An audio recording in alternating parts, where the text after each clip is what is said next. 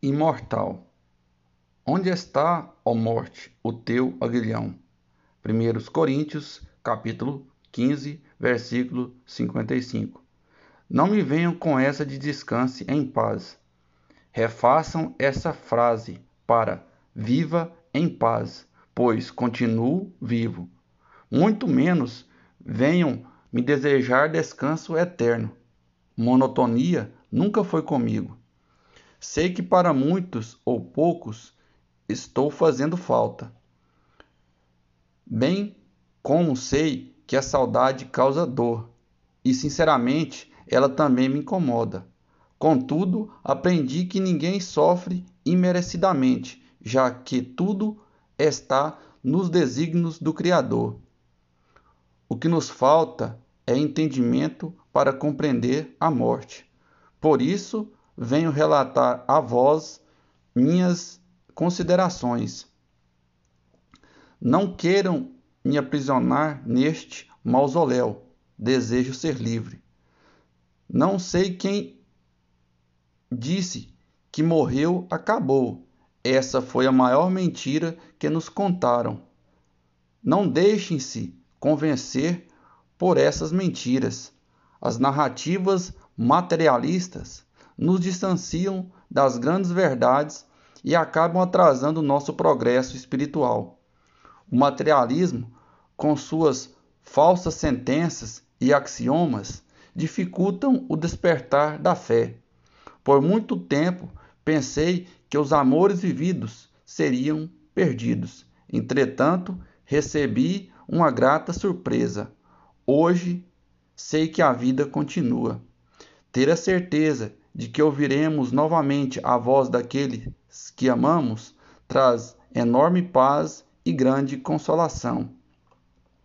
Não espere, assim como eu, ultrapassar as fronteiras da morte para desenvolver seu saber espiritual.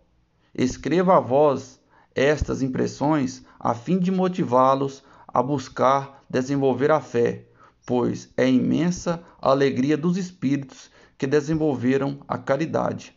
Ah, meus amados, se soubesse das conquistas que poderia ter alcançado, teria me esforçado mais para aprimorar meu espírito. Não esperem chegar aqui para descobrir que a vida continua e que a fé não é uma invenção.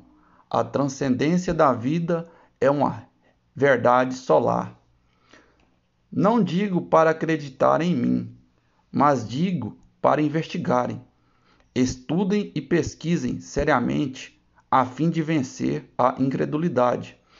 Jesus veio apresentar o mundo maior e as potências do espírito. Entretanto, a mesquinhez maculou seus ensinos e assim dificulta que muitos descubram a verdade. O Evangelho de Jesus é uma grande luz que clareia dois mundos. Descobrir-se imortal é uma bênção, mas fazer-se iluminado é uma conquista. Convido a você a repensar sobre certas ideias que nos são repassadas. Se permita investigar e observar, e reunirá as evidências da vida espiritual.